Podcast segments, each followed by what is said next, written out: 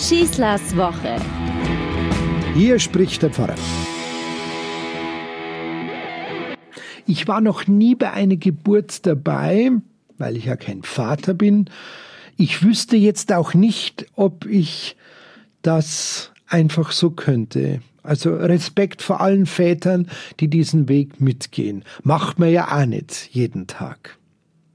Ich kenne es nur aus Bildern, ich kenne es aus dem Fernsehen, ich kann es mir vorstellen. Und ich frage mich, wann ist eigentlich so ein Geburtsvorgang beendet?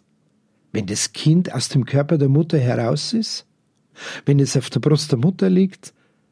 Wenn es später abgetrocknet und gebadet und gewogen wird?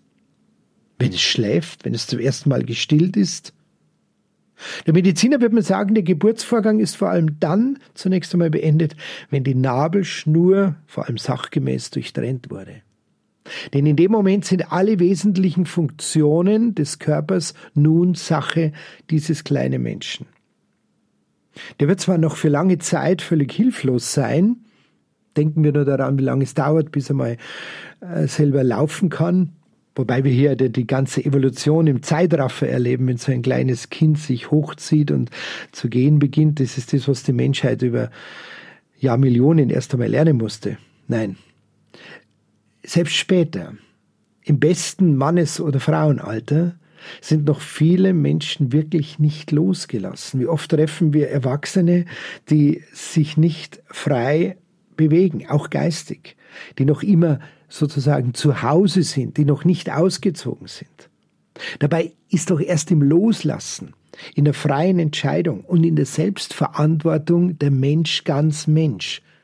In dieses Loslassen wächst nun dieses kleine, neugeborene Wesen Schritt für Schritt hinein.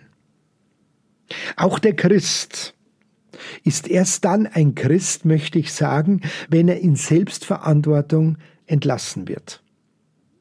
Das fürchten heute noch immer viele Kirchenleute, denn sie scheuen einfach dieses Risiko der Freiheit.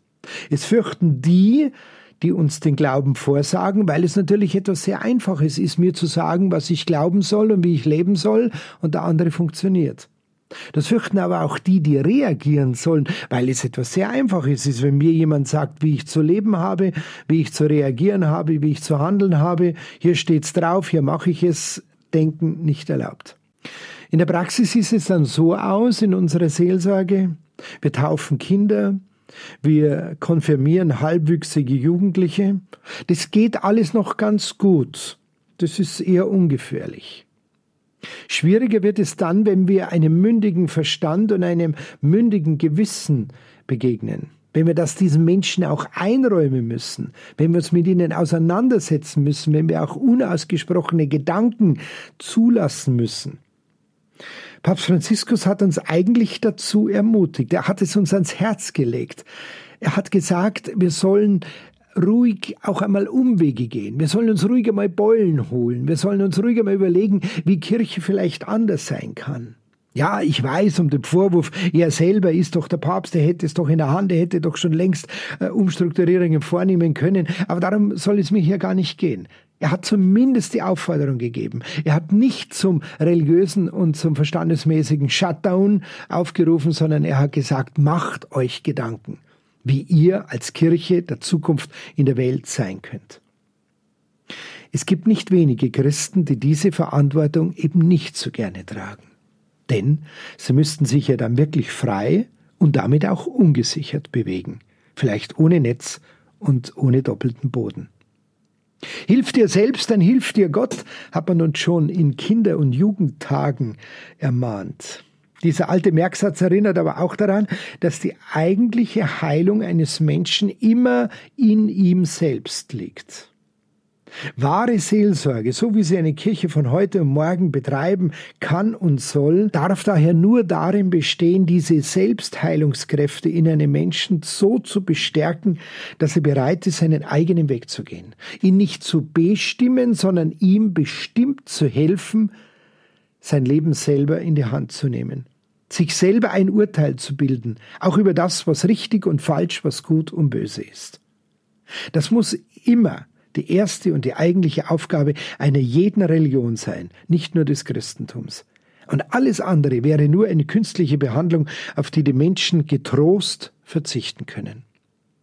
Ich wünsche euch eine gute Woche. Machen wir uns einfach einmal eine Gedanken darüber, wie sehr wir es selbst in der Hand haben, Glaube und Kirche zu bestimmen. Ich jedenfalls kann diesen Satz, ja, wenn die Kirche sich ändert, würde ich mitmachen, nicht mehr hören. Wenn du eine andere Kirche willst, dann bitte hilf mir, sie zu ändern. Euer Pfarrer Schießler. Schießlers Woche ist ein Podcast vom katholischen Medienhaus St. Michaelsbund, zu hören auch im Münchner Kirchenradio.